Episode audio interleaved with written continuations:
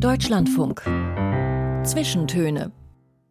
Aus urheberrechtlichen Gründen wurden alle Musiktitel dieser Sendung gekürzt.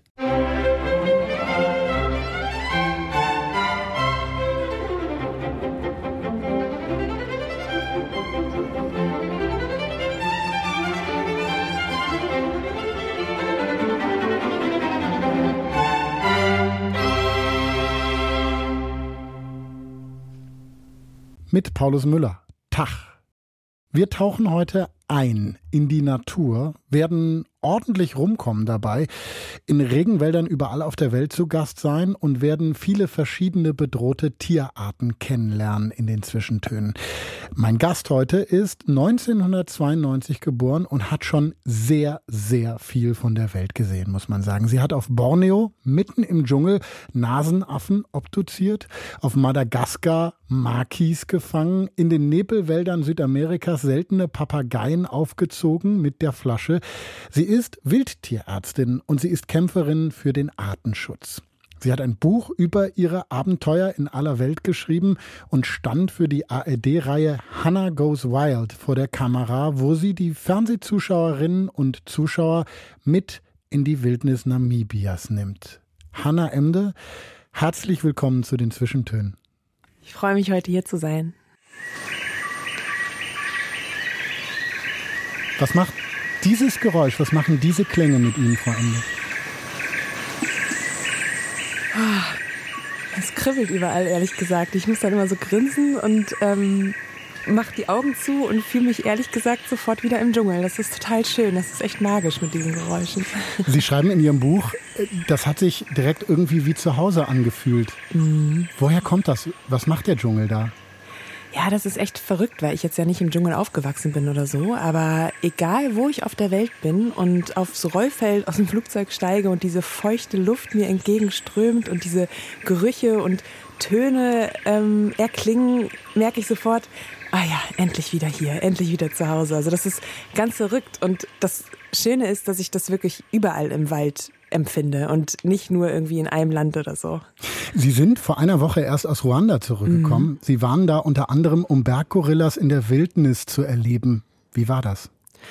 Puh, das ähm, ist noch schwer in Worte zu fassen, ehrlich gesagt. Ich glaube, ich bin noch gar nicht ganz wieder zurück, weil das wirklich einer der magischsten Erlebnisse war, die ich je erleben durfte. Und Sie also, haben schon wahnsinnig viel erlebt, über das wir gleich auch noch reden werden, genau. Das stimmt, aber es war wirklich immer ein Riesentraum, Berggorillas ähm, erleben zu dürfen. Also das ist einfach eine, eine, Tierart, die uns Menschen natürlich extrem ähnlich sind. Das sind Menschenaffen und von denen gibt's wirklich nicht mehr viele. Und das Besondere an diesem Erlebnis war wirklich, dass wir stundenlang diesen ähm, Vulkan hochgelaufen sind. Also wirklich durch extrem spannende Wälder. Es war erst so ein Bambuswald, danach wurden diese Urwaldriesen sichtbar. Irgendwann wurde der der Wald lichter und die Nebelschwaden stiegen empor und diese Lichtungen und in diesem extrem besonderen und seltenen Ökosystem leben einfach diese Menschenaffen, hauptsächlich auf dem Boden sogar. Und nach zwei Stunden super anstrengender Wanderung erreichen wir wirklich diese Gruppe von 34 Tieren. Das war eine ganz, ganz große Gruppe um ähm, den Silberrücken Igisha. Und das war einfach unglaublich. Also ich ähm, musste ehrlich gesagt die ganze Zeit weinen vor, vor Freude, vor Rührung, vor Glück, weil das so ein besonderes Erlebnis war, so ein Privileg, diesen Menschenaffen einfach bei ihrem normalen Tagesablauf zuschauen zu dürfen. Also die waren gar nicht gestört durch uns, die waren relativ gewöhnt an die Menschen und haben einfach ja, gefressen, gespielt, ähm, sich ein bisschen gezopft, die Kleinen. Das war einfach unfassbar schön. Wie nah waren Sie denn dran? Also man darf auf keinen Fall näher als äh, sieben Meter kommen. Das ist auch die Regel. Das ist auch ganz, ganz richtig und wichtig, weil wir Menschen natürlich mit unseren ganzen Krankheiten, gerade Atemwegserkrankungen, eine ähm, Gefahr darstellen für die Menschenaffen. Die sind uns so ähnlich, dass die auch an unseren Krankheiten erkranken können. Deswegen haben wir auch alle Masken getragen. Aber wenn natürlich so ein Gorilla sich entscheidet, an dir vorbeizulaufen und auch näher als sieben Meter zu kommen, dann ähm, ja, macht man da auch nichts gegen. Und das ist mir tatsächlich. Weglaufen wäre wahrscheinlich schlecht auch. Genau, Moment, genau. Oder? Einfach natürlich weiter sein. Und das ist einfach ein magisches Gefühl, so einem Tier mal in die Augen zu gucken. Und wenn so ein Silberrücken auf einen zuläuft, das Die sind ja unfassbar genau. groß. Also ich kenne sie natürlich nur aus dem Zoo, aber so diese riesigen, muskulösen Tiere. Das ist wirklich der Wahnsinn. Das ist, ist das nicht auch furchteinflößend? Also mein Herz ist kurz stehen geblieben, das muss ich schon äh, zugeben. Aber ich hatte nicht richtig Angst, sondern es war einfach so eine, so eine Ehrfurcht, ehrlich gesagt. Sie haben gerade die Krankheiten angesprochen, mhm. die wir Menschen zum Beispiel Gorillas ja, abgeben könnten, äh, womit wir sie infizieren könnten. Aber andersrum, das haben wir ja gerade erst erlebt durch Corona, ist das ja auch ein riesengroßes Thema. Corona kam von Wildtieren und ist dann zur weltweiten Pandemie geworden. Und das ist ja auch ein großer und wichtiger Punkt Ihrer Arbeit. Ganz genau, die sogenannten Zoonosen, die jetzt äh, seit 2020 in aller Munde sind. Ähm, da haben wir schon im Tiermedizinstudium damals natürlich ganz viel drüber gelernt, weil das großer Teil unserer Arbeit ähm, als Tierärztinnen und Tierärzte ist. Und genau das macht eigentlich die Schnittstelle von mir als Tierärztin im Artenschutz aus, weil wir verstehen müssen, dass ähm, der, der Schutz von Wildtieren, der Schutz von intakten Lebensräumen, in dem die Wildtiere noch überleben können, auch gleichzeitig Gesundheitsschutz von uns ist, weil eben diese Wildtierpopulationen, die ja eigentlich in einem geschlossenen System leben, ohne menschlichen Einfluss, wenn es natürlich wäre, natürlich ganz andere Erreger in sich tragen, ähm, die, wenn die eben auf den Menschen übertragen werden, weil wir in diese Gebiete eindringen, weil wir abholzen, weil wir Wildtiere entnehmen und im Wildtierhandel verkaufen, diese Erreger plötzlich für uns Menschen auch gefährlich werden und eben neue Krankheiten auslösen können. Und das ist ja sehr wahrscheinlich bei Covid-19 passiert. Und ich finde, das zeigt uns nochmal, dass wir eben auch abhängig sind von unserer Natur, von intakter Natur und dass wir Wildnis auch Wildnis sein lassen müssen, wenn wir auch überleben möchten. Das Ganze kann man zusammenfassen unter dem One Health Konzept. Mhm, genau. Was ist das genau? Wie sieht das aus? Und was beinhaltet das für Sie als Tierärztin? Da sind genau die Zoonosen ein Teil von, von One Health, weil das eben ein ganzheitlicher Gesundheitsansatz ist, der nicht nur die Menschengesundheit oder die Tiergesundheit einzeln sieht, sondern eben in Verbindung miteinander und vor allem auch mit der Gesundheit der Ökosysteme. Also intakter Natur, gesunden Böden, ähm, gesunden Wäldern und dass wir eben verstehen, dass das eine ohne das andere nicht kann und voneinander abhängt und eben, wenn wir, wenn wir da eine Art entnehmen oder wenn wir einen Lebensraum zerstören, das auch extreme Auswirkungen auf die Gesundheit hat. Also wir müssen verstehen, dass wir nicht uns alle einzeln als Teile erfassen können, sondern dass wir genauso von intakten Ökosystemen und gesunden Wildtierpopulationen und auch gesunden Nutztierpopulationen abhängen. Und wo ist da der Job äh, als Tierärztin? Also darauf aufmerksam zu machen, politisch was zu bewirken oder gibt es da auch einen ganz konkreten Job vor Ort? Das ist natürlich ganz unterschiedlich geschaltet. Also allein ich arbeite in ganz unterschiedlichen Bereichen. Ähm, zum Teil zum Beispiel ähm, arbeite ich für die Gesellschaft für internationale Zusammenarbeit, ähm, indem wir eine Allianz aufbauen, um Gesundheitsrisiken konkret im Wildtierhandel zu reduzieren. Also genau das verhindern, dass wenn wir Wildtiere aus dem natürlichen Lebensraum entnehmen, dass wir dort wenigstens so mit den Tieren umgehen, dass keine Erreger überspringen auf uns Menschen oder auf unsere Nutztierpopulation. Das wäre also ein sehr konkreter ja, Eingriff, wie man im One Health Bereich arbeiten kann. Aber genau wie Sie schon meinten, ist auch ähm, Bildungsarbeit konkret mit den Menschen vor Ort total wichtig. Ähm, die leben ja mit den Tieren Tag ein, Tag aus, mit Wildtieren, mit Fledermäusen, mit, mit Affen und Viele Tiere sind auch, äh, viele Menschen sind auch abhängig von der Jagd der Wildtiere. Und da müssen wir genauso darüber aufklären, welche Risiken damit einhergehen und wie man solchen Risiken ähm, aus dem Weg gehen könnte. Und andere Bereiche, da habe ich auch schon unterstützen dürfen, sind Forschungsprojekte konkret im Dschungel. Also ich durfte ähm, zum Beispiel Forschungsprojekte auf Borneo begleiten als Tierärztin, wo Wissenschaftlerinnen ähm, geforscht haben, welche Krankheitserreger zum Beispiel in, in Raubkatzen auf Borneo vorkommen, die durch ja, den schwindenden Lebensraum auch für die Menschen vor Ort gefährlich werden können, weil auf Borneo vor allem Wälder für, für Palme abgeholzt werden und natürlich auf diesen Palmeplantagen auch Arbeiter leben, die ja dort, dort arbeiten Tag ein, Tag aus, die auch ihre Hunde und Katzen mitbringen. Und plötzlich kommt es zu Berührungspunkten zwischen Wildtieren, zwischen Raubkatzen im Dschungel und Hunden und Katzen. Und das sind genau die Berührungspunkte, wo auch Krankheiten übertragen werden können. Das heißt, auch die Forschung ist ein ganz wichtiger Bereich im One Health. Nach Borneo werden wir gleich nochmal gehen. Jetzt gehen wir aber erstmal nach Afrika, denn der erste mhm. Song, den Sie mitgebracht haben, kommt von Divine Ikubor aus Nigeria, der sich Rema nennt, ja. wenn er Musik macht. Calm Down heißt der Song aus dem letzten Jahr. Selena Gomez hat dann einen Remix rausgebracht dazu im Sommer und es ging richtig durch die Decke. Und das hat für Sie auch äh, mit dieser Reise jetzt zu tun? Absolut. Also das war wirklich dieser Moment. Ähm, ich war da relativ abseits äh, mit einer Gruppe in, in einem Dorf unterwegs, also abseits der Straßen. Und dieser Song lief überall, also auf jeder kleinen Musikbox und aus dem Handy und so kam dieser Song. Und die Kids auf der Straße haben mir dann diesen Tanz dazu beigebracht. Und es war einfach so ein wahnsinniger Moment. Man steht da auf dieser roten Erde in einem afrikanischen Dorf und tanzt plötzlich zu dieser Musik und wir haben die auch immer im Auto gehört und das ist einfach für mich total dieser Wonder-Trip. Schade, dass wir jetzt im Radio sind. Ganz kurz, wie geht der Tanz so ungefähr, damit wir eine Vorstellung haben? Also es sind ähm, ja so gemeinsame Schritte nach rechts und links, die dann alle gemeinsam machen und immer Hände hoch und runter und dann dreht man sich im Kreis und so. Also, wer will, kann jetzt auch loslegen zu Hause und tanzen. Calm down. Rema und Selena Gomez.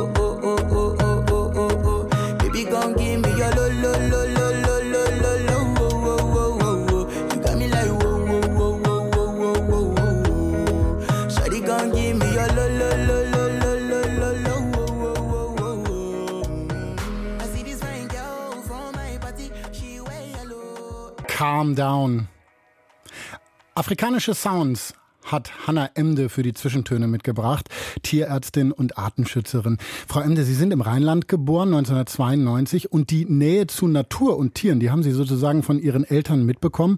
Mutter Biologin, Vater Forstwissenschaftler. Da ging das mit der Naturbegeisterung wahrscheinlich gar nicht anders, oder? ja, ich denke schon. Also wir waren ähm, ja schon immer viel draußen unterwegs. Wir haben immer ähm, gezeltet im Urlaub und waren mit dem VW-Bus in Skandinavien und Kanu fahren und so. Ich glaube schon, dass mir da viel mitgegeben wurde. Aber ich muss auch sagen, äh, meine Zeit als Pfadfinderin hat mich da auch sehr geprägt. Sie waren Pfadfinderin und haben da auch schon dann später richtig Reisen unternommen mit den Pfadfindern nach Südafrika zum Beispiel. Tatsächlich, genau. Das war mit der ältesten Gruppe quasi, haben wir südafrikanische Pfadfinderinnen und Pfadfinder kennengelernt, die wir dann quasi besucht haben. Also wir haben ein Jahr lang dafür gearbeitet. Ich meine, wir waren da 17, 18 Jahre alt und haben wirklich das Geld zusammengearbeitet, um auch ähm, Spenden zusammenzubringen und äh, sind dann gemeinsam mit, ich glaube, wir waren zu zwölf, nach Südafrika gereist. Das war natürlich unglaublich aufregend. Was haben Sie da gemacht? Wir haben ähm, einmal mit den südafrikanischen äh, Pfadfindern ein ähm, Pfadfinderlager für ähm, sogenannte Wölflinge, also die kleineren ähm, sieben, achtjährigen ähm, veranstaltet, so ein ganz, ganz großes Camp, wo wir dann ähm, ja ganz viel deutschen Input quasi mitgebracht haben, irgendwelche Spiele und Workshops und so. Das war sehr, sehr beeindruckend. Und wir haben auch in einem ähm, AIDS-Waisenhaus mitgeholfen und renoviert und ähm, einen Garten angelegt und so. Das war sehr, sehr prägend. Ich habe extrem viel lernen dürfen von den, von den Menschen vor Ort. Wie war das denn mit Tieren in der Kindheit? Hatten Sie Haustiere? Ja, tatsächlich. Wir hatten äh, immer einen Dackel in der Familie. Ich bin immer mit Dackeln groß geworden. Und ein Hamster. Mhm. Okay. Und dann auch das Forschen draußen im Wald als Kind. Äh, in Ihrem Buch schreiben Sie, dass Sie zum Beispiel durchaus auch mal Schnecken gesammelt haben, dann sozusagen als heimliche Haustiere noch mitgebracht haben.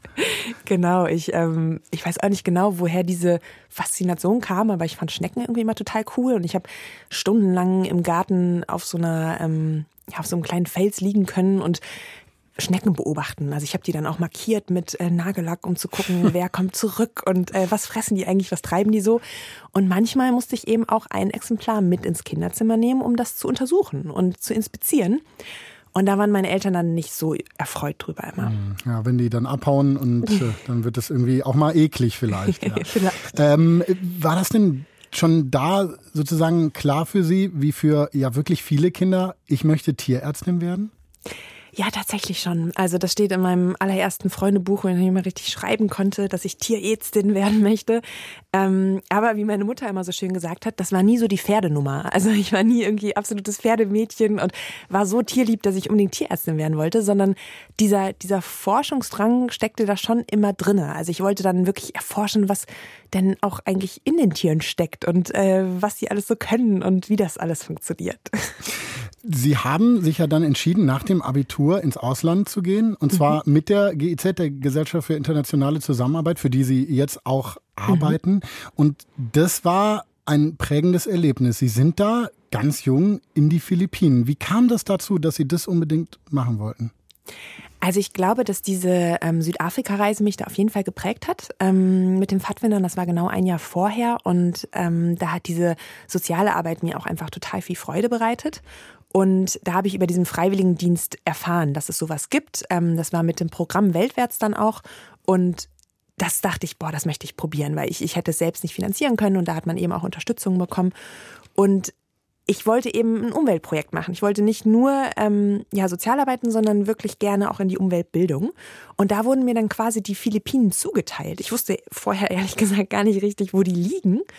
Und da bin ich einfach für zwölf Monate sehr unbedarft eben als gerade 17-, 18-Jährige auf die Philippinen gegangen und das war einfach wahnsinnig prägend. Also dort wirklich zu wohnen, man hat eine Nachbarschaft gehabt, man hat einen Job gehabt, ich habe da ganz enge Freunde gehabt und bin richtig in das Leben, in die Kultur eingetaucht.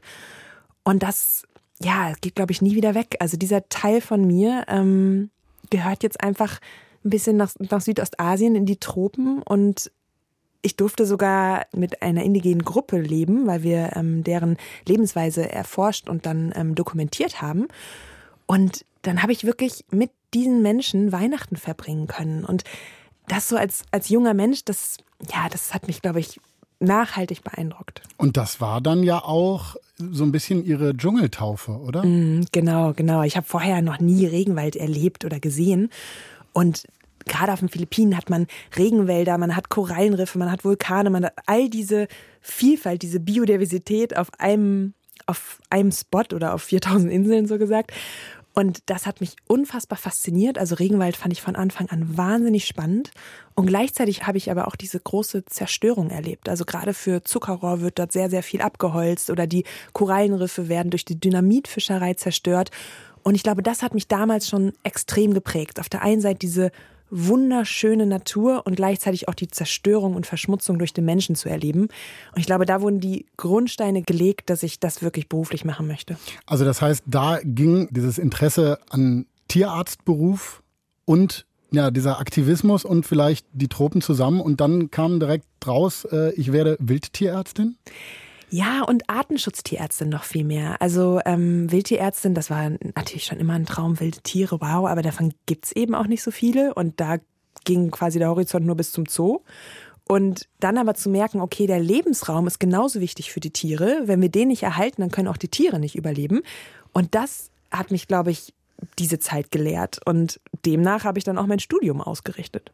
Also das heißt, Sie sind erstmal nach Hannover an die Tierärztliche mhm. Hochschule, um da ganz normal Tiermedizin zu studieren, aber wollten dann sofort in die Conservation Medicine nennt man das auch, ne? Genau, genau. Äh, wechseln. Aber das wird da ja als Studiengang gar nicht angeboten. Nee, überhaupt nicht. Also im, in den fünf Unis in Deutschland hat man ganz normal sechs Jahre Tiermedizinstudium. Da macht man die Haussäugetiere, Pferde, Rinder, Schweine, ähm, Katzen, Hunde. Das ist ganz klar. Ein bisschen Vögel, ein bisschen Reptilien. Aber das sind die großen Schwerpunkte und das ähm, macht auch jeder. Und das war auch ein bisschen Zähne zusammenbeißen, ganz ehrlich. Also, weil ich wusste, dass ich nicht in die, in die Landwirtschaft möchte oder in die Pharmazie oder in die ähm, Lebensmittelindustrie. Und so habe ich quasi im Studium sehr früh versucht, mir meine eigenen Praktika zu suchen, Forschungsaufenthalte so ein bisschen außerhalb der Komfortzone und bin allein schon im zweiten Semester ähm, mit nach Madagaskar gereist mit einer Doktorandin. Ist ja und wahnsinnig früh. Ne? Ja. Also normalerweise macht man doch erstmal das Physikum fertig und dann macht man solche Dinge, oder? Ja, ähm, das war wirklich auch Zufall. Also ich habe diese Ausschreibung an, ähm, am schwarzen Brett gesehen, dass ähm, dort Kandidat KandidatInnen gesucht werden, die diese Doktorandin unterstützen. Und irgendwie habe ich mich sehr als Kandidatin gefühlt, weil ich war ja auch schon in den Tropen und so. Und im Bewerbungsgespräch kam dann erst raus, dass Kandidatin ähm, abgeschlossene Tierarztstudenten ähm, bedeutete. Also man sollte schon mhm. fertig sein und nicht unbedingt zwei Semester. Aber ich habe es trotzdem machen dürfen. Sie sind dann nach Madagaskar, da werden wir gleich auf jeden Fall drüber reden. Aber ich möchte noch ein bisschen bei dem Studium bleiben, weil mhm. Sie es ja schon gesagt haben, Tierarzt Tierärztin, das ist ja eigentlich ein Job, der gar nicht so unbedingt was mit Wildtieren zu tun hat, ja. sondern im Gegenteil. Äh, zum Beispiel auf dem Schlachthof. Da haben Sie auch ein Praktikum gemacht. Mhm. Nehmen Sie uns doch mal mit. Wie war das für Sie, die Sie eigentlich irgendwie den Dschungel lieben und wilde Tiere und da jetzt gucken müssen, wie Rinder, wie Schweine ähm, getötet werden? Ja, also man muss sagen, das ist ein Pflichtpraktikum im Studium. Also alle Tierärztinnen und Tierärzte ähm, haben ihre Zeit auf dem Schlachthof absolviert. Ich finde es auch im Nachhinein wichtig und richtig. Also ich habe sogar das Gefühl, dass eigentlich jeder oder jede, die Fleisch isst, ähm, meinen Schlachthof besucht haben sollte. Einfach um zu wissen, was dort passiert, was die Realität ist. Aber ich muss sagen, es war wirklich eine sehr, sehr harte Zeit. Also ähm, Tierärztinnen sind total wichtig dort, weil die natürlich für das Tierwohl auch zuständig sind, gucken, dass die Tiere vernünftig betäubt werden, dass sie nicht leiden und so. Aber was mich am meisten geschockt hat, ist, glaube ich, diese Masse an toten Tieren, an, an toten Fleisch. Ich war auf einem Schlachthof, wo Rinder und Schweine geschlachtet wurden. Und alle zwei Sekunden ist halt so, ein, so eine Schweinehälfte, die vorher zersägt wurde, an mir vorbeigefahren und ich musste dann Fleischbeschau machen. Und Überall ist dieses tote Fleisch, das Blut läuft da auf dem Boden, es riecht nach verbrannten Borsten und es hat mich einfach so geschockt, wie viele Tonnen Fleisch da jeden Tag ja, durchgelaufen sind und Tiere getötet wurden. Und das war noch ein relativ kleiner Schlachthof. Und das Schockierendste war irgendwie, wie diese, ja, wie diese mächtigen Tiere, diese ehrfürchtigen Rinder oder Bullen plötzlich einfach nur noch so ein totes Fleischstück wurden. Und ich, ich habe auf den Philippinen, wie gesagt, mit diesen indigenen ähm, Gruppen zusammengelebt. Die haben auch ihre Tiere geschlachtet, mit denen die vorher gelebt haben. Und das habe ich auch gegessen. Und das ist aber ein ganz anderer Bezug zu diesem Lebewesen, als wenn das einfach nur in dieser Masse bei uns passiert. Das hm. war schon krass. Und dann ja später auch noch in kleinen Portionen abgepackt im mhm. Supermarktregal landet. Ja. Was hat das denn mit Ihnen und Ihrem Fleischkonsum gemacht? Also ich habe noch nie viel Fleisch gegessen. Ich ähm, finde das auch einfach nicht so lecker. Ähm, aber danach ist mir wirklich extrem der Appetit vergangen. Das muss ich schon zugeben. Also ähm, klar, wenn ich im Dschungel unterwegs bin und nicht genug Nährstoffe kriege durch ähm, nur ein bisschen Reis und Grünzeug, esse ich dann auch mal ein bisschen was von dem dort geschlachteten. Aber mir ist da schon sehr der Appetit vergangen. Also ich habe überhaupt nichts gegen irgendwie einmal die Woche ein gutes Stück Fleisch, was vielleicht sogar regional und ähm, gut gehalten wurde, aber nicht aus dieser extremen Massentierhaltung. Das ist schon echt bitter. Wechseln wir mal das Thema und hören uns das nächste Lied an, was Sie mitgebracht haben. Kommt von der Crookie Gang. Das ist ein mhm. Projekt von Francesco Wilking. Der ist ein Teil von der Band Die höchste Eisenbahn. Und Francesco Wilking hat sich zusammen mit anderen KünstlerInnen deutsche Popsongs vorgenommen und sie ins Italienische übersetzt. Sowohl textlich als auch gewissermaßen musikalisch. Äh, da sind dann Lieder dabei wie der deutsche, neue deutsche Welle-Hit äh, Der Goldene Reiter, aber auch Lieder von aktuellen Bands wie von Wegen Lisbeth oder in dem Fall, den Sie mitgebracht haben, Bilderbuch. Und man muss ja sagen, verrückterweise klappt das eigentlich immer, oder? Ja, absolut. Also dieser Song, wenn ich den höre, dann ist sofort gute Laune. Ich muss ein bisschen dancen und ähm, ja, habe ein Lachen im Gesicht. Die Crookie Gang mit der italienischen Version vom Song Bungalow von der Band Bilderbuch aus Österreich.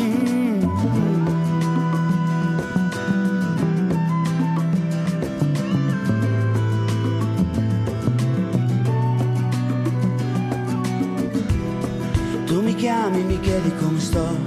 Io ti chiamo e ti chiedo come stai, tu mi chiami a dirmi che ritardi, ma lo sai che è già tardi.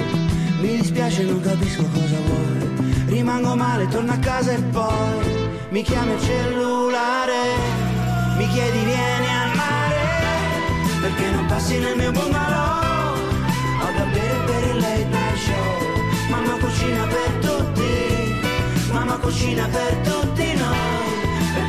perché non passi nel mio bungalow Bagoloso cash flow. Bevo solo, bevi sola Dai, vieni con la scuola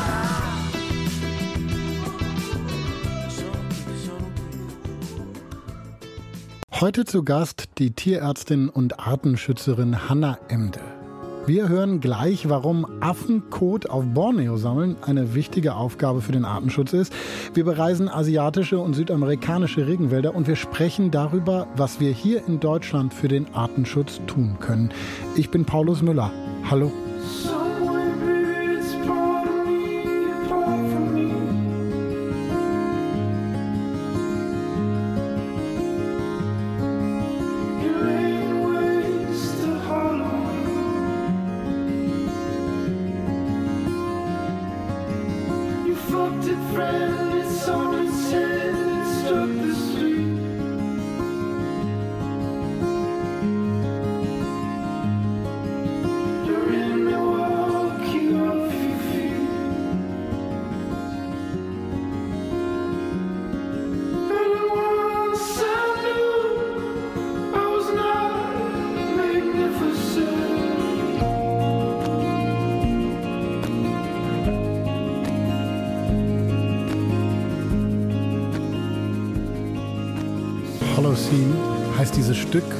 Amerikanischen Indie-Folkband Bon Iver rund um den Multi-Instrumentalisten Justin Vernon, ausgesucht von Hannah Emde. Frau Emde, was macht der Song mit Ihnen?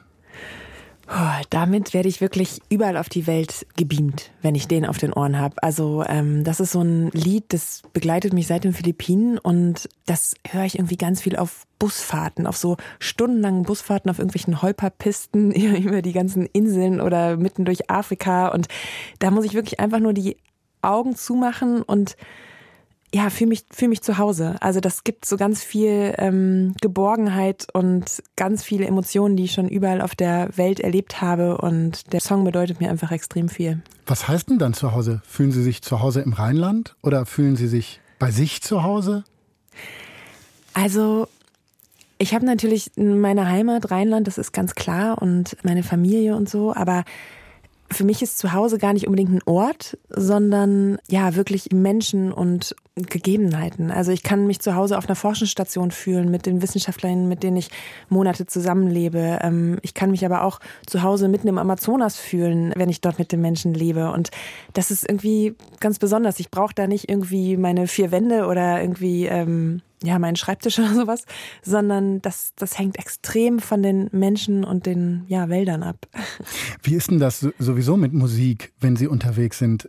Ist die dann eine Stütze? Kann die dann auch mal, wenn man auf engem Raum im Dschungel zusammenlebt oder so, so eine kurze Auszeit, ein kurzes Wegbeamen bedeuten? Absolut. Also ich würde sagen, das ist eine der wichtigsten Sachen, die man dabei haben muss, sind einfach Kopfhörer. Gerade wenn man irgendwie mit zwölf Forschern auf engstem Raum lebt und sich gar nicht aus dem Weg gehen kann, dann ist Musik so eine Fluchtmöglichkeit, eine Privatsphäre, die man einfach alleine haben kann, wo man die Augen schließen kann und sich in diese Musik flüchten kann. Die, die macht mir Mut, die ähm, hilft mir, wenn ich irgendwie mich unwohl fühle oder Angst habe. Also Musik ist, finde ich, eine der wichtigsten Begleiterinnen auf der ganzen Welt.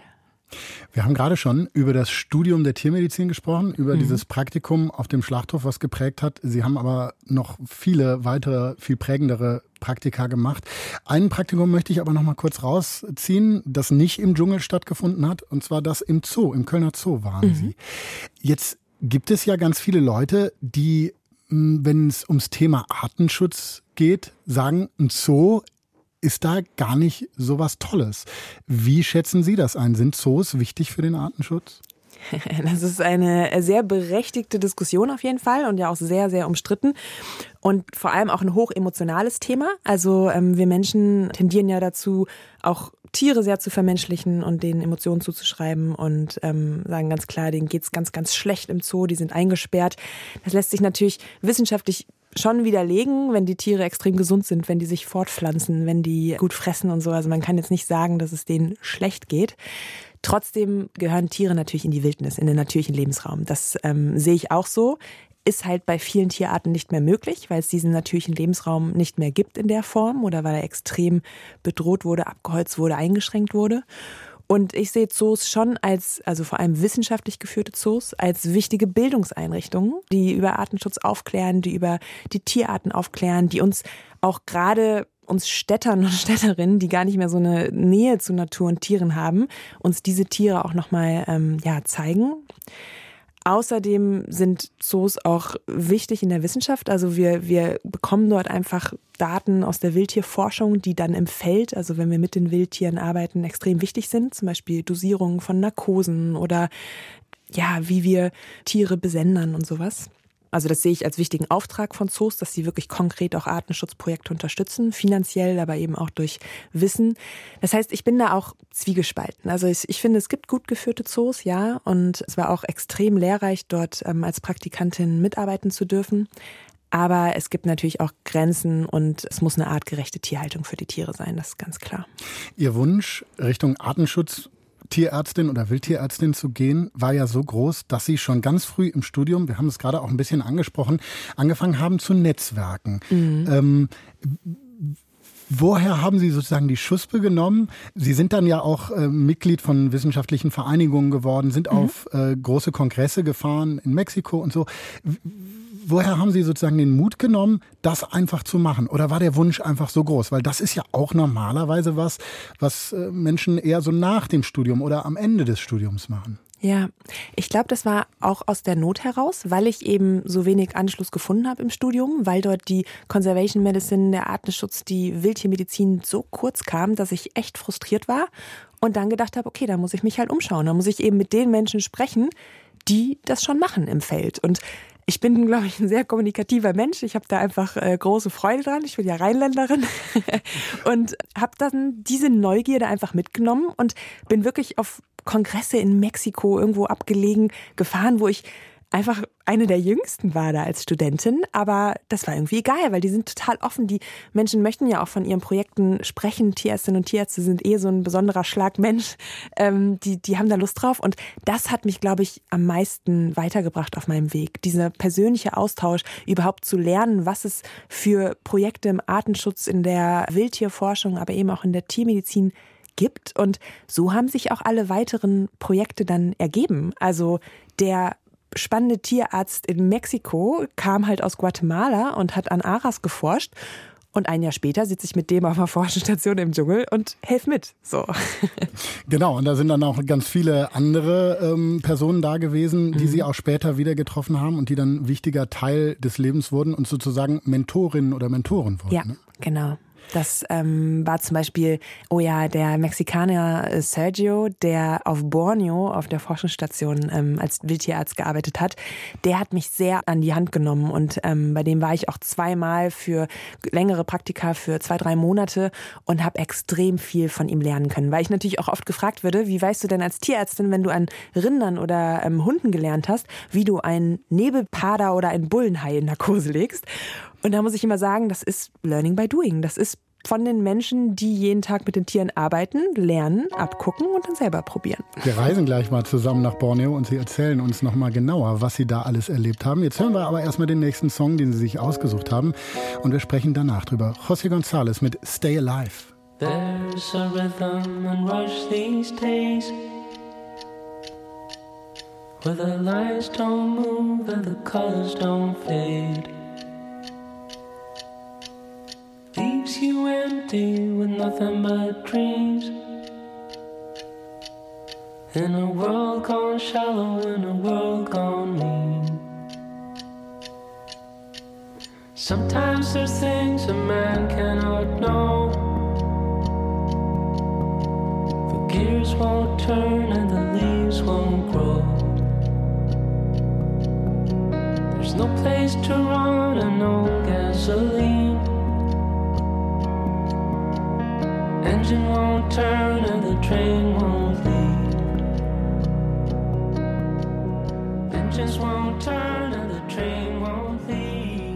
Stay alive. José González im Deutschlandfunk. Frau Emde, Sie haben zu dem Song geschrieben, mein Dschungelsong. Und das finde ich spannend, weil musikalisch klingt es ja erstmal gar nicht so nach Dschungel, für mich jedenfalls. Mhm. Was macht ihn zu Ihrem Dschungelsong? Der Wunsch zu überleben? Auch, ja. Ich, ich merke gerade richtig auch, wie ich schlucken muss, wenn ich äh, dieses Lied nochmal so ganz höre, weil ich so eine extreme Sehnsucht dann verspüre. Also ich bin mit diesem Song sofort auf Borneo in dieser kleinen Forschungsstation auf dem super unbequemen Bett mit so verschimmeltem Kopfkissen, verschimmelter Decke wegen der Feuchtigkeit und, und höre die Nashornvögel morgens, die da irgendwie ähm, ihren Terz haben und irgendwelche Affen, die in den Bäumen rascheln. Und ich bin sofort in dieser Welt und ich glaube, es ist wirklich dieses, dieses Überleben, dieses einfache Leben plötzlich, wenn man so eins mit der Natur ist. Also ich habe da irgendwie vier T-Shirts und äh, meine Gummistiefel und die Trinkflasche ist das wichtigste Utensil und alles andere ist irgendwie nebensächlich und ich, ich ordne mich der Natur plötzlich wieder so unter. Wenn tropischer Regen aufzieht, dann, dann steht die Welt still. Da habe ich keinen Regenschirm und gehe trotzdem raus oder fahre mit dem Bus, sondern dann steht wirklich die Welt still. Und ich glaube, das ist eine, eine Freiheit, die ich dort immer erlebe, weil die Natur bewertet nicht, die will nichts von einem, da darf man einfach sein und mit der leben. Und das löst Dschungel in mir aus und das löst auch ein bisschen dieser Song in mir aus. Hat das auch mit der Abgeschiedenheit zu tun, weil man eben auch keinen Handyempfang hat und dann nicht sich wieder reconnecten kann durch soziale Netzwerke in das andere Leben? Tatsächlich hat man da überall Handyempfang. Das ist Aha. wirklich der Wahnsinn. Also ich hatte manchmal auf Da sehen Sie mal, mein, mein Klischee hier. Genau. besseren Handyempfang als in Norddeutschland. Ähm, das ist verrückt. Das ist auch manchmal ein bisschen schwierig, weil man eben in so komplett anderen Welten ist und dann aber über WhatsApp irgendwie mit allen normal im, in Kontakt ist. Aber ich merke halt auch, das macht es überhaupt erst möglich für mich. Also so kann ich ja im Kontakt bleiben, auch mit meinen Lieben und bin ich bin ich ganz aus der Welt. Also das ist die letzten zehn Jahre auf jeden Fall viel, viel leichter geworden, als das irgendwie noch ganz Anfang meiner Einsätze war. Und man muss halt selbst dann seine Grenzen setzen. Also Social Media ist dann halt tabu in der Zeit, weil das, das sind viel zu viele Reize, die dann auf einen einprasseln. Hm. Sie haben schon angesprochen, die Wasserflasche als wichtigstes Accessoire, weil es einfach wahrscheinlich heiß ist und man ja. sehr viel schwitzt und viel nachgeben muss an Wasser. Was haben Sie noch dabei? Wie sieht Ihr Dschungelkit aus? Ähm, ja, die, die Kleidung, das ist wirklich sehr ähm, einfach und immer das Gleiche. Ich liebe das. Da muss man gar nicht morgens überlegen, was man anzieht, sondern es ist halt klar, dass man diese Dschungelhemden anzieht. Das ist äh, großartig. Die Stirnlampe, ohne die gehe ich nirgendwo hin. Die liegt doch immer griffbereit in meinem Bett, weil wir da ja auch keinen Strom haben. Manchmal über einen Generator ein paar Stunden, aber gerade auch wenn wir nachts unterwegs sind im Dschungel, muss man natürlich irgendwie in dem Lichtkegel noch ein bisschen was sehen. Ähm, ja, sonst ist das gar nicht so viel. Ich habe meine Kamera immer dabei. Mückenspray habe ich früher noch genutzt, aber irgendwann bringt das einfach nichts mehr. Wenn du jeden Tag komplett zerstochen bist und diese schwarzen Mückenwände vor dir hast, dann willst du dich auch nicht mehr mit Chemie einsprühen. Aber das Jucken macht einen dann nichts mehr aus? Tatsächlich irgendwann nicht mehr. Also ich, vielleicht sind das auch andere Mücken im Regenwald, ich weiß es nicht, aber wenn man irgendwann so eine hohe Dichte an Mückenstichen hat, dann juckt das gar nicht mehr so, sondern ist das irgendwie normal. Nehmen Sie uns doch mal mit nach Borneo zu Sergio, den wir gerade schon angesprochen mhm. haben, auf die Forschungsstation. Sie haben schon gesagt, so ungemütliche Betten, Kopfkissen verschimmelt. Mhm. Wie sieht es da noch so aus? Ähm, es ist sehr einfach natürlich. Man hat, wie gesagt, kaum Platz für sich, weil wir viel zu viele Leute sind. Ähm, das heißt, du bist immer zu zweit, zu dritt in einem Zimmer und hast gemeinsam auch ein Badezimmer. Und in dem Haupthaus äh, findet quasi das Leben statt. Also die, die Mahlzeiten sind extrem wichtig, weil wir da alle zusammenkommen, die Forschungsassistenten von vor Ort, aber auch die internationalen Wissenschaftler. Und dort wird über den Tag gesprochen. Was haben wir heute erlebt? Was ist wichtig? Jeden Abend wird der nächste Tag geplant. Das heißt, dort wird aufgeteilt, wer fährt mit welchem Boot in welche Region, wer arbeitet in welchem Forschungsprojekt mit. Und das ist für uns als Tierärzte-Team natürlich besonders wichtig, weil wir immer unterschiedlichen Projekten zugeordnet werden. Also wir hatten jetzt keine eigenen Forschungsprojekte, sondern wir werden immer dann gerufen, wenn konkret an einem Tier gearbeitet wird. Beispielsweise an dem Sunda Nebelpader. Das ist eine wunderschöne, seltene Raubkatze, die nur auf Borneo und Sumatra vorkommt. Und da gab es einen Wissenschaftler aus Oxford, der schon seit Jahren an dieser seltenen Raubkatze forscht. Die sind sehr, sehr schwierig überhaupt aufzuspüren, weil die ganz scheu sind, die meiden den Menschen, wo es geht. Und es ist noch sehr wenig über diese Katze bekannt. Das heißt, dieser Forscher hat schon seit Jahren versucht, die Tiere zu Gesicht zu bekommen, untersucht mit Kamerafallen, wo halten die sich auf, sind die eher auf den Bäumen unterwegs, nachts oder tagsüber. Und der fährt halt jeden Morgen ganz früh zu seinem Forschungsgebiet und kontrolliert Fallen, die er dort aufgestellt hat. Das heißt wirklich morgens um 5.30 Uhr geht's los, weil sonst ist es viel zu heiß irgendwann mittags. Also man muss wirklich früh unterwegs sein. Man bewegt sich klar mit dem Boot oder eben zu Fuß fort, weil Straßen oder so gibt's im Dschungel nicht. Und ähm, der kontrolliert dann die Fallen. Und wenn dann irgendwann mal dieser Tag ist, nach zweieinhalb Jahren. Nach zweieinhalb Jahren, das muss man mal festhalten. Ne? Jeden Ja. Tag machst du das, dass, dass du dann überhaupt noch bei der Sache bist und dass du das überhaupt noch machst, ist ja irgendwie fast schon ein Wunder. Das muss man eh sagen in der Wildtierforschung. Also man braucht so viel Geduld und das ist wirklich Wahnsinn, was die Wissenschaftler dort jeden Tag leisten. Aber dann, nach zweieinhalb Jahren, ist da ein Sondernebelpader in der Falle. Ist der da drin? Und wir waren da zu diesem Zeitpunkt, das war 2014, wo ich das das erste Mal erlebt habe, waren Sergio und ich gerade im ganz anderen Gebiet bei den Bindenwaran, bei diesen ähm, ganz großen Echsen unterwegs und bekommen diesen, diesen Anruf. Wir haben einen Nebelpader in der Falle und also wir konnten selbst gar nicht glauben. Wir sind sofort zurück zur Station gefahren, die ganzen Tierarztkits ge zusammengesucht, ähm, das Blasrohr, mit dem der betäubt wurde und sind dann eine Stunde später quasi dort an diesem Hang angetroffen oder haben die anderen angetroffen und mussten da dann auch erst wieder eine halbe Stunde hochhiken. Und dann haben wir diesen wilden Nebelpader, Sundernebelpader in Narkose legen dürfen, um den zu erforschen. Wie macht man das? Also da ist dieses Tier in der Falle, das hat ja sicherlich keinen Bock darauf, jetzt eine Spritze zu kriegen. Absolut. Und vor allem über so ein Tier, was noch so unbekannt ist, da weiß man ja auch gar nicht genau, wie schwer ist das, wie groß. Man muss das alles abschätzen, damit man das Betäubungsmittel dosieren kann. Das ist ja alles zum ersten Mal. Also das ist ein extremer Stress und Druck, auch für den Tierarzt. Sergio hat das zum Glück super gemeistert und ich durfte ihm assistieren. Und mit dem Blasrohr wird dann quasi der ähm, Pfeil, also die Spritze ins Bein, in den Oberschenkel gepiekst und man hofft halt, dass man gut trifft. Nach fünf Minuten ungefähr wird die Katze dann müde langsam. Also das merkt man so, wenn der Kopf zwischen die großen Tatzen sinkt. Und ja, dann breitet man einfach eine Plane mitten auf dem Waldboden im Dschungel aus. Also nichts mit sterilem OP-Saal oder so, sondern wir sind mitten im Wald. Die Zirkaden sind ohrenbetäubend laut, dass man manchmal sein eigenes Wort nicht versteht. Überall sind Mücken und auch Blutegel, ähm, nicht so gern gesehene Freunde, die auch überall rumkrabbeln. Aber in dem Moment hast du als Tierarzt, als Tierärztin nur Augen für dieses Tier vor dir, weil du natürlich die Verantwortung trägst, dass es dem Tier gut geht, dass es nicht früher aus der Narkose aufwacht und dann dein Team gefährdet und auch insgesamt, dass es dem ganzen Team gut geht. Das heißt, höchste Konzentration und Anspannung und wir haben circa 45 Minuten Zeit, um die ganze Prozedur zu machen. Das heißt, für dieses Forschungsprojekt von einem Wissenschaftler aus Oxford mussten wir ähm, verschiedene Proben nehmen, Blutproben, Speichelproben, Haarproben, um die Genetik, um die Krankheiten dieses Tieres zu untersuchen. Und vor allem wurde dem ein Senderhalsband umgelegt, also ein Halsband mit einem GPS-Sender, mit dem dann die weiteren Aufenthaltsorte dieses Sundernebelpaders untersucht werden konnten, weil wir eben rausfinden möchten, wie diese seltene Katze sich überhaupt fortbewegt, wie die ihren Lebensraum nutzt, was die braucht zum Überleben. Weil ich sage immer, im Artenschutz müssen wir erstmal alles über eine Art herausfinden, bevor wir sie überhaupt schützen können. Also was fressen die, wo bewegen die sich fort, wie treffen die auf Artgenossen, wie pflanzen die sich fort. All das müssen wir erstmal erforschen, um dann Wege zu finden, wie Mensch und Tier friedlich nebeneinander existieren können.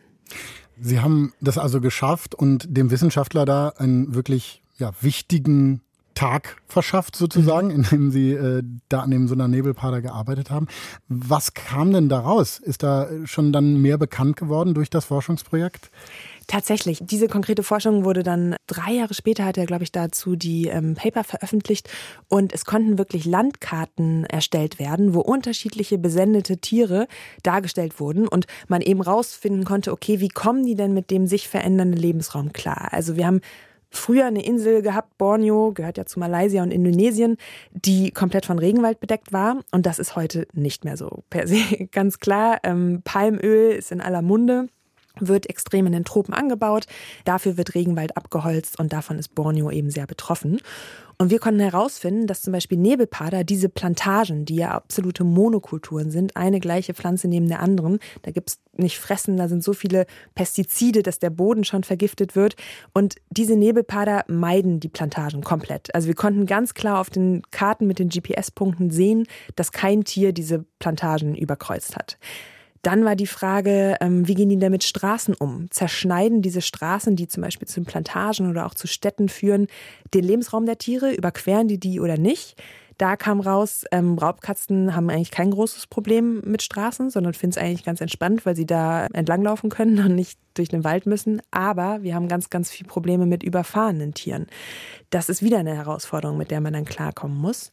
Und das wichtigste Ergebnis eigentlich aus dieser Forschung war, dass der Lebensraum der Tiere, der extrem groß ist, also so ein Nebelpader, gerade ein Männchen, braucht kilometergroße Gebiete, weil die sehr, sehr viel wandern. Und die werden durch die Plantagen ganz zerstückelt. Also es gibt nur noch einzelne Waldfragmente, die nicht mehr miteinander verbunden sind, weil da eben Plantagen gebaut wurden. Und so werden die Tiere eingesperrt in diesen Waldfragmenten. Und so können die nicht überleben. Das heißt, die Forschung kann dann sozusagen, naja, Wege schaffen, dass das geändert wird. Also, dass man Plantagen anders planen könnte, dass man Waldstreifen da lässt, damit die Nebelpader wieder von einem Gebiet in das andere Gebiet kommen können. Ganz genau. Das ist der Ansatz, dass man wissenschaftlich belegt, dass es super wichtig ist, wieder aufzuforsten, dass wir Korridore schaffen zwischen den einzelnen Waldfragmenten, in denen Tiere wandern können. Der Nebelpader ist ja nur ein Beispiel. Das ist genauso bei den Orang-Utans, bei den Waldelefanten. Da gibt es ganz, ganz viele Tierarten, die das brauchen. Und im zweiten Schritt eben auch diese Palmeplantagen nachhaltiger gestalten. Also es gibt ja Möglichkeiten, dass du nicht eine Monokultur mit giftigen Pestiziden und all dem brauchst, sondern zum Beispiel nach dem Agroforst-Konzept, dass du unterschiedliche Pflanzen anbaust, mit natürlichen Dünger arbeitest, sodass dort auch Insekten und Kleinstlebewesen und eben auch größere Tiere wieder überleben können und auch diese Plantagen überqueren können. Wenn Sie da so lange im Dschungel sind mhm. und dann forschen, und Sie haben ja schon beschrieben, also wenn das Kopfkissen schimmelt und wenn ja. es regnet, immer irgendwie Schweiß da ist, es immer warm ist, wird es dann nicht manchmal auch einfach viel zu viel? Ja, ähm, tatsächlich immer erst später, als ich das denken würde. Also, weil das sind ja wirklich extreme Situationen, wo man denkt, okay, da hält man keine drei Tage aus. Was ich auch oft gefragt werde, ob ich nicht total Angst habe, ne? dass überall was Giftiges lauert, der Skorpion im Gummistiefel oder die, die Schlange, genau. So, genau. Spinnen. Ja, Spinnen, das ist ja nicht so mein Ding. Ähm, die haben mir irgendwie zwei Beine zu viel. Ich habe ehrlich gesagt ziemlich Respekt vor Spinnen. Also gerade so Handteller großen oder so Vogelspinnen auf meinem Moskitonetz direkt über meinem Gesicht gefallen mir gar nicht gut. Und trotzdem teile ich natürlich mit denen dann komplett den Lebensraum, weil ich ja in deren Gebiet bin. Und da kommt es dann wirklich zu so Punkten, wo mir alles zu viel ist. Da habe ich keine Lust mehr, noch den hundertsten Mückenstich zu zählen, ähm, mit so einem kleinen Schlauch zu duschen, das verschimmelte Kopfkissen zu haben. So da ist irgendwie plötzlich alles zu viel und dann muss ich da auch einfach raus. Und das Tolle ist, dass wir dann eben auch mal ein Wochenende frei nehmen dürfen. Und dann fahre ich da eben die 10, 12 Stunden in die nächstgelegene kleine Stadt und gehe in so ein Hotel mit einer Dusche, mit einer warmen Dusche und dusche, glaube ich, dann viermal, weil es irgendwie so aufregend ist. Und Einem trockenen so Kopfkissen? genau, genau, in so einem weißen Bett. Und genieße das dann total.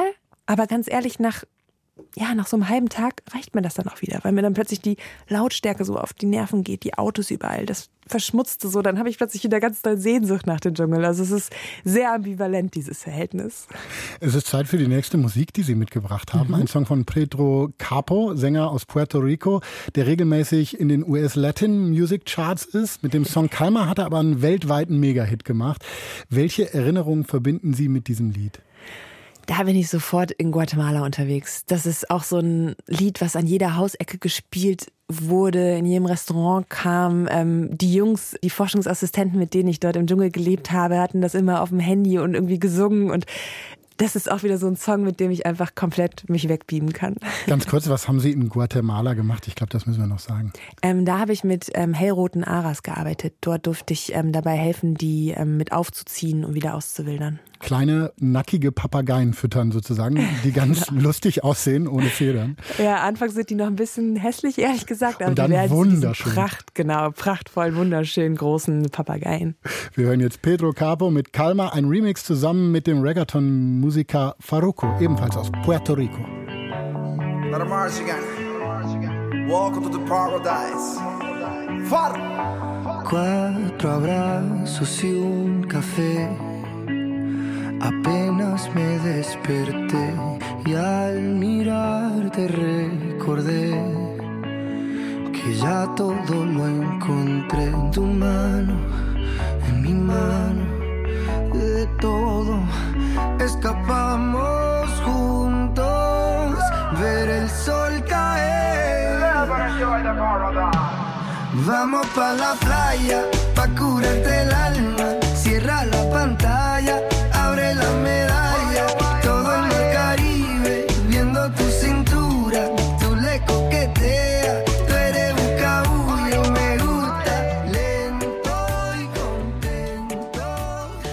Der Deutschlandfunk hier. Die Zwischentöne heute zu Gast Hanna Emde, Tierärztin und Artenschützerin. Frau Emde, wir waren gerade schon in Borneo. Da möchte ich noch mal hin und da möchte ich zu den Nasenaffen, die dort leben. Ein Forschungsprojekt auf der Station, wo Sie waren, hat sich mit Nasenaffen beschäftigt und da ging es vor allen Dingen darum, den Kot dieser wahnsinnig irre aussehenden Tiere einzusammeln. Warum? Also ich muss gestehen, Tierärztinnen und Tierärzte lieben Kot. Und ich gehöre auch dazu. Und das klingt erstmal komisch, aber es ist Wahnsinn, wie viel ein Kothaufen über das Tier aussagt. Das ist wirklich der Hammer. Du kannst dort die Genetik herausfinden, du kannst da Krankheiten herausfinden, du weißt, was das Tier gegessen hat, du weißt eigentlich, wo es sich aufgehalten hat. Kot ist der Hammer. Das muss man erstmal festhalten. Und ähm, das Tolle ist in diesem Nasenaffenprojekt, dass ähm, man eben anhand des Kotes spannende Erkenntnisse ähm, herausfinden kann und dafür gar nicht an die Tiere ran muss. Weil natürlich immer ein direkter Eingriff an einem Wildtier extremer Stress für das Tier ist, für die ganze Gruppe, auch mit Risiken einhergeht, ähm, gerade wenn man Betäubungsmittel benutzt und nicht weiß, ob das Tier wieder aufwacht und so. Und deswegen ist es natürlich super, so wenig invasiv, also so wenig am Tier wie möglich zu arbeiten. Und in diesem Forschungsprojekt von einer Kanadierin geleitet, ging es darum, die Ernährung der Nasenaffen zu untersuchen. Nasenaffen sind wirklich abgefahrene Tiere, das muss man einfach sagen. Nicht nur, weil sie so aussehen, also mit dieser riesigen Knollnase im Gesicht, diesem orangenen Fell und dann diesen dicken Bäuchen. Ganz schön, die Einheimischen nennen die ähm, in ihrer Sprache dicke Holländer. Ähm, scheint irgendwie so sein, dass sie sich so Holländer vorstellen. Also sie müssen mal googeln, wie Nasenaffen aussehen. Ja, ja. Und äh, die haben aber diesen dicken Bauch eben, weil sie mehrere Mägen haben, also so ein Vormagensystem wie Kühe, was dazu führt, dass sie sehr schwer verdauliche Pflanzen auch aufspalten können und auch giftige Pflanzen. Und die ernähren sich eben von ganz ähm, bestimmten Bäumen vor Ort und können die dann aufspalten und benutzen. Und wir wollten einmal herausfinden, okay, wie funktioniert das? Und vor allem hat sie in diesem Forschungsprojekt auch herausgefunden, was für eine Abhängigkeit zwischen den Nasenaffen, also dieser Tierart, und diesen Bäumen herrschte. Und zwar brauchen diese Bäume quasi die Nasenaffen, die deren Früchte und Blätter essen und dadurch ähm, die Samen aufspalten, weil die dann erst wieder weiter verbreitet werden können. Einmal durch die Affen, die natürlich weiter wandern und ihr Kot ablassen und ähm, dort dann eben die Samen dieser, dieser Bäume wieder neu in die Erde gelangen und eben auch anders verarbeitet wurden durch den Verdauungsprozess.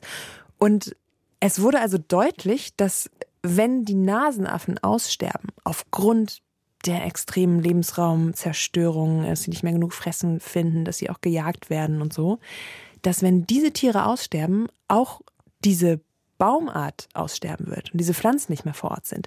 Und ich finde, das macht so deutlich, wie eben in diesem Netzwerk alles zusammenhängt. Also wie all die verschiedenen Tier- und Pflanzenarten, genauso wie Mikroben im Boden oder ähm, ja in Gewässern und so, wie all das miteinander zusammenhängt. Und wenn wir eine Art verlieren, wie zum Beispiel die Nasenäpfen, ganz viele andere Arten auch auch folgen. Und das ist quasi ja der Inbegriff von Biodiversität, diesem super unsexy Begriff, der aber so wichtig ist, weil er eben ausdrückt, dass es nicht nur um eine Vielfalt von Tier- und Pflanzenarten geht, sondern eben auch eine Vielfalt von Lebensräumen und auch eine genetische Vielfalt, also innerhalb von Arten eine Vielfalt wichtig ist, weil eben alles voneinander abhängt und aufeinander aufbaut. Und ich finde, da sind die Nasenaffen einfach so ein wichtiges Beispiel, dass wir nicht einfach immer weiter zerstören können oder uns Lebensraum zu eigen machen, weil da ein riesen Rattenschwanz dranhängt und wir manchmal gar nicht wissen, welche Arten noch alles von dieser Art abhängen.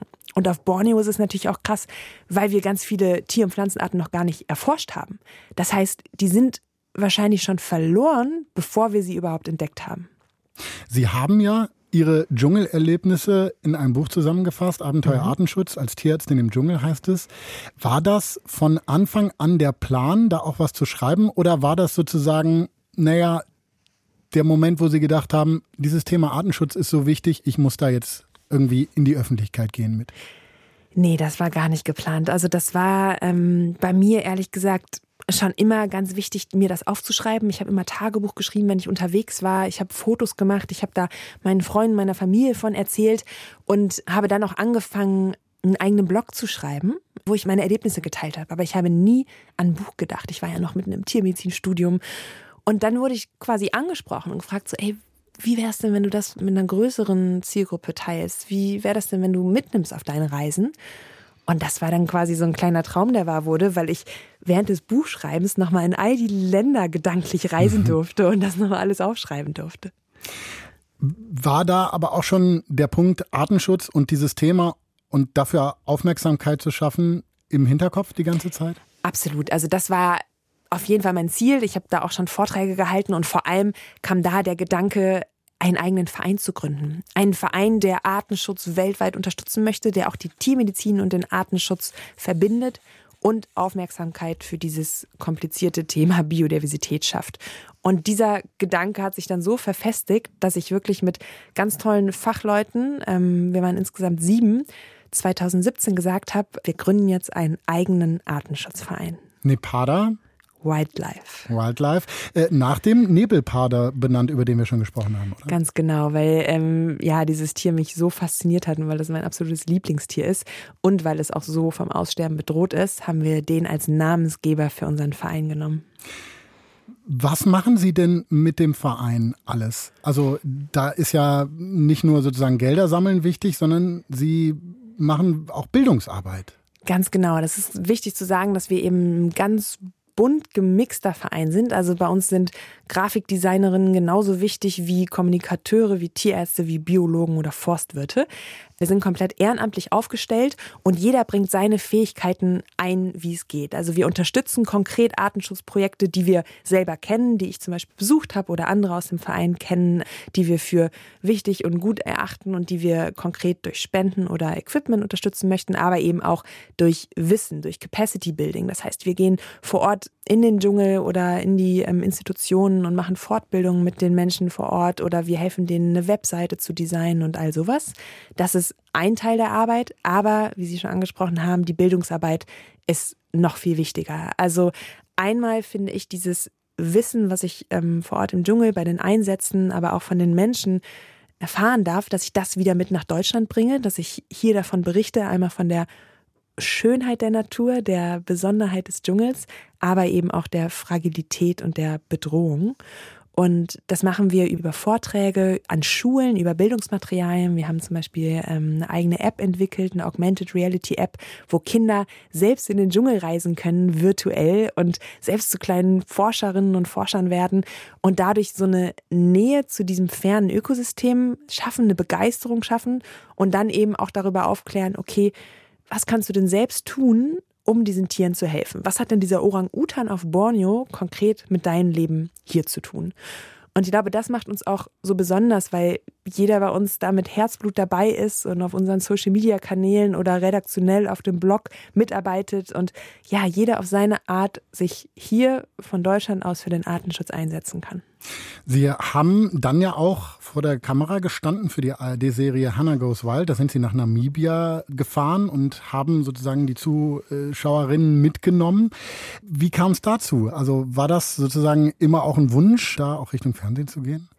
Nee, tatsächlich auch gar nicht, dass das ein konkreter Wunsch war, sondern ich war das ja immer gewohnt, ganz alleine unterwegs zu sein. Also immer nur ich und mein Rucksack und dann ähm, vor Ort auf die Locals treffen, die mir alles zeigen. Und das war wirklich eine Überwindung, auch plötzlich mit so einem kleinen Kamerateam unterwegs zu sein und nicht mehr nur den Moment für mich zu erleben, wenn ich das erste Mal Waldelefanten im, im Dschungel erlebe und ja, da völlig gebannt von bin, sondern plötzlich quasi alle Zuschauerinnen und Zuschauer dabei zu haben und immer in der Kamera darüber zu sprechen. Und ich wusste erst gar nicht, ob das überhaupt mein Ding ist, ob mir das liegt. Und wir haben das dann einfach ausprobiert hm. und es hat extrem viel Spaß gemacht.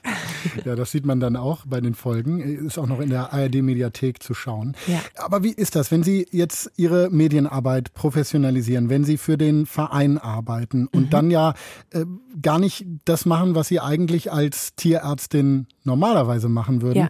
Fehlt Ihnen das andere nicht dann auch total? Haben Sie nicht Angst, dass das eine dann überhand nimmt? Doch, total. Also das merke ich auch immer, dass ich auf keinen Fall 100 Prozent Medienarbeit machen möchte, auch wenn ich es eben für so wichtig finde und das so ein Privileg ist, dass ich überhaupt so, so Plattformen habe, um über Artenschutz und Artensterben zu sprechen. Trotzdem merke ich, dass ich diese Praxiserfahrung als Tierärztin in den ähm, Ländern, in den Organisationen an den Tieren genauso brauche. Auch das wissenschaftliche Arbeiten. Es gibt noch so viel, was ja, ich bin gerade erst 30, so was ich noch zu lernen habe, was ich selbst noch herausfinden möchte. Und diesen Wissensdurst muss ich auf jeden Fall auch weiterhin stillen. Also ich werde nie ganz das eine oder nur ganz das andere machen, sondern ich werde da immer versuchen, so einen Mittelweg, wo alles ein bisschen Platz hat, zu finden. Liebe Freunde, so heißt der nächste Titel, den Sie mitgebracht haben, von der Singer-Songwriterin Dota Kea. Wie finden das eigentlich Ihre Freunde, dass Sie immer so viel unterwegs sind? Die haben sich zum Glück daran gewöhnt, hatten jetzt ein paar Jahre Zeit dazu. Ähm, das Schöne ist, dass die mich ja genauso kennen und mich auch so nehmen. Also meine, meine beste Freundin ähm, begleitet mich immer. Die weiß auch, dass ich vor jeder großen Reise eigentlich abends nochmal anrufe und ihr sage, dass ich überhaupt keine Lust habe und doch eigentlich lieber hier bleibe und warum ich mir das alles antue. Und die weiß dann ganz genau, was sie zu sagen hat. Und dann geht's mir auch besser und am nächsten Tag sitze ich begeistert im Flieger. Also das ist total schön, wie sich das eingespielt hat und dass auch wenn ich dann hier bin, dass es umso näher und wichtiger ist, all diese Freunde zu besuchen. Also ich habe wirklich ganz, ganz viele alte Freundschaften aus der Schulzeit, aus der Kindheit, die ich bis heute pflege, weil weil die mir so wichtig sind und mich in all diesen ja, Stationen begleitet haben. Und meiner Familie geht's genauso. Also die mussten sich einfach daran gewöhnen, dass ich mehrere Monate im Jahr weg bin. Aber an den wichtigen Daten bin ich dann halt auch hier. Dota Care, liebe Freunde.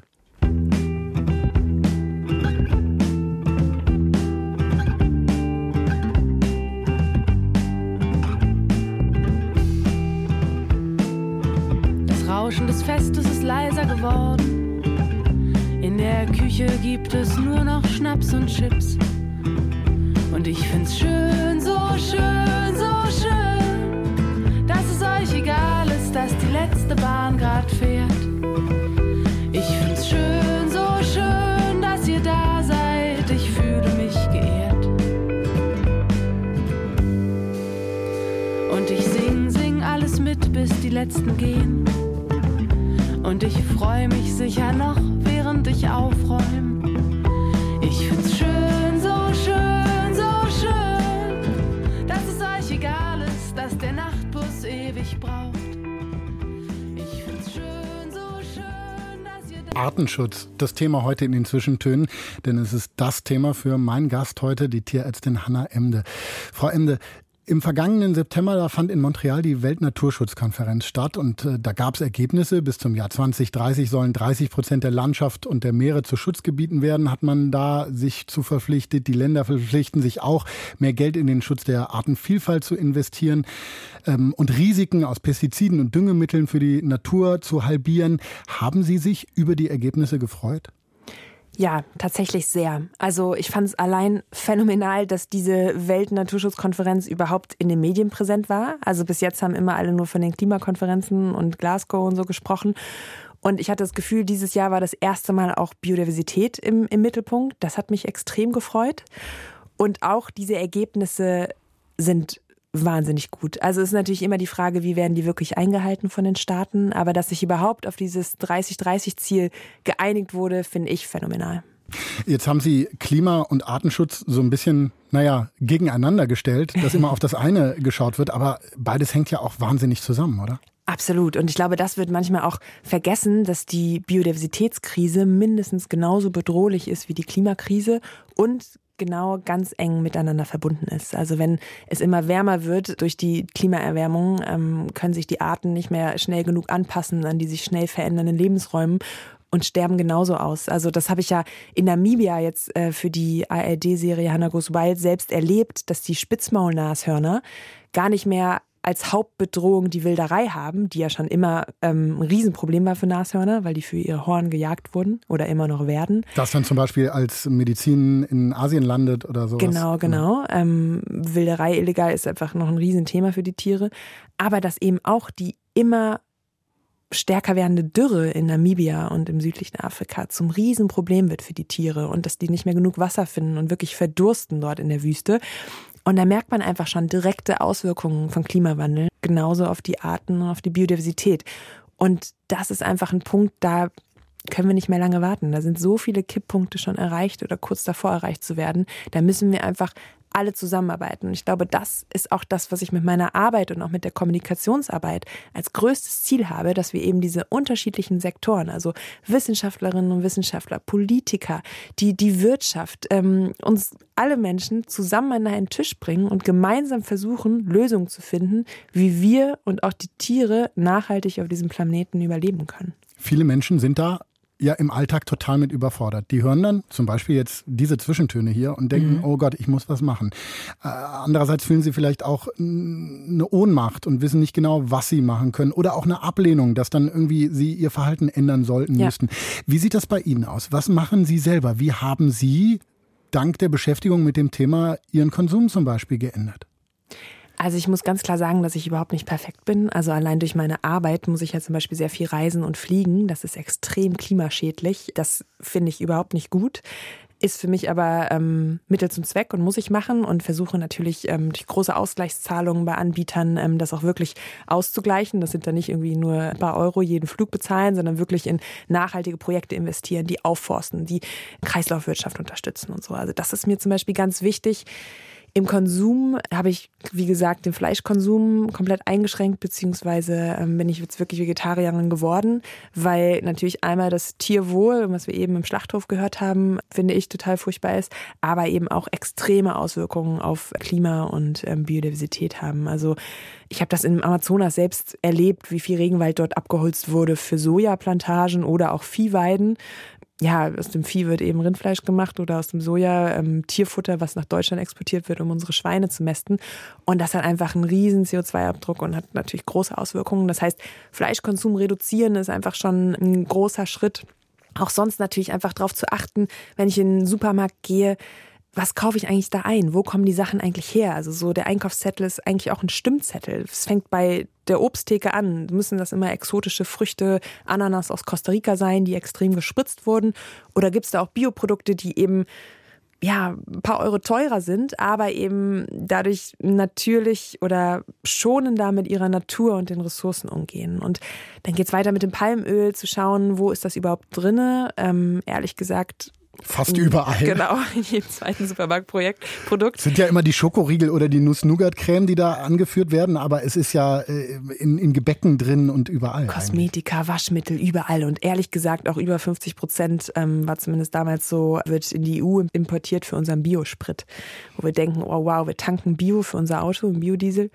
Und da steckt dann aber Palmöl drin. Also das ist, finde ich, aber auch, da werden wir Konsumenten irgendwann auch überfordert. Und ich finde, da ist eine Transparenz von der Politik auch total gefragt, was ja durch das Lieferkettengesetz so langsam auch umgesetzt wird. Aber dass wir überhaupt verstehen, wo kommen die Lebensmittel her, was steckt da alles für Produktionsschritte hinter und was landet eigentlich dann beim Abendbrot auf meinem Tisch. Das ist hm. mir total wichtig. Aber wir müssen ja auch nicht immer so weit wegschauen, Palmöl oder ähm, Soja in Brasilien, sondern Artenschutz fängt ja vor der eigenen Haustür schon an. Also ich erzähle immer den Kindern in den Schulen, wie cool das ist, wenn man Insektenhotels baut und ähm, ja, die im Garten oder an der Hauswand aufhängt, weil wir kennen das selber, wenn wir irgendwie im Sommer mit dem Auto unterwegs sind. Vor zehn Jahren war diese Windschutzscheibe noch komplett voll mit Insekten. Ich weiß nicht, ob Sie das noch kennen, da muss man immer ja. ne, schrubben. Mhm. Das ist heute nicht mehr so. Wir sind einem extremen Insektensterben in Deutschland ausgesetzt. Es wird viel, viel weniger, was auch wieder, da sind wir wieder bei Biodiversität und dem Netz, Auswirkungen auf unsere Ernährung haben kann, weil Insekten einfach ganz wichtige Bestäuber sind. Und wenn wir keinen Bestäuber mehr haben, haben wir irgendwann auch kein Essen mehr. Und Biodiversitätsschutz oder Artenschutz fängt schon vor der eigenen Haustür an. Bei den Insekten, bei den Fledermäusen. Es gibt sehr coole Fledermauskästen, die man selbst bauen kann und damit den Tieren, die auch sehr wichtig ähm, für Bestäubung und ähnliches sind, wieder ein Zuhause bieten kann. Man kann im Garten ein bisschen eine Wildblumenwiese stehen lassen für Insekten, aber eben auch für andere Tiere, die dort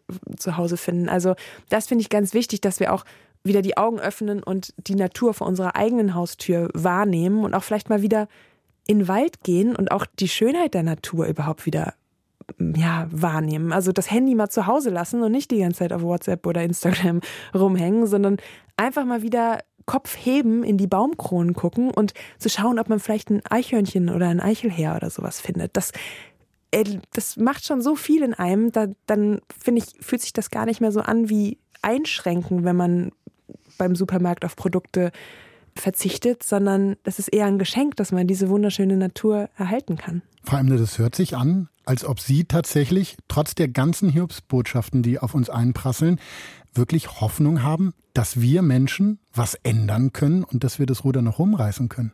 Ja, absolut. Und das werden wir auch. Also wenn ich mit den Kindern und Jugendlichen arbeite, da ist so eine Energie dahinter. Die haben so eine Lust, ihre Zukunft zu gestalten und dagegen anzukämpfen und politisch aktiv zu sein und ihre Stimme zu nutzen. Da habe ich ganz, ganz große Hoffnung drin, dass, dass wir das noch schaffen, ja. Frau Emde, vielen Dank für Ihren Besuch in den Zwischentönen. Ich danke Ihnen. Nächste Woche zu Gast bei Joachim Scholl, der Regisseur und Künstler Benjamin Heisenberg. Ich bin Paulus Müller. Tollen Sonntag Ihnen. Frau Emde, Ihnen alles Gute für die nächsten Dschungelabenteuer, die ja ganz bestimmt kommen. Und zum Schluss hören wir jetzt nochmal Sia mit Unstoppable. Vielleicht noch drei Worte dazu. Das Lied gibt mir einfach extreme Kraft. Ich glaube, auch den Mut, jeden Tag ähm, wieder aufzustehen und weiterzumachen und weiter zu kämpfen, um eben dieses Ruder noch umzureißen. Dankeschön. Tschüss. Tschüss. I'll smile,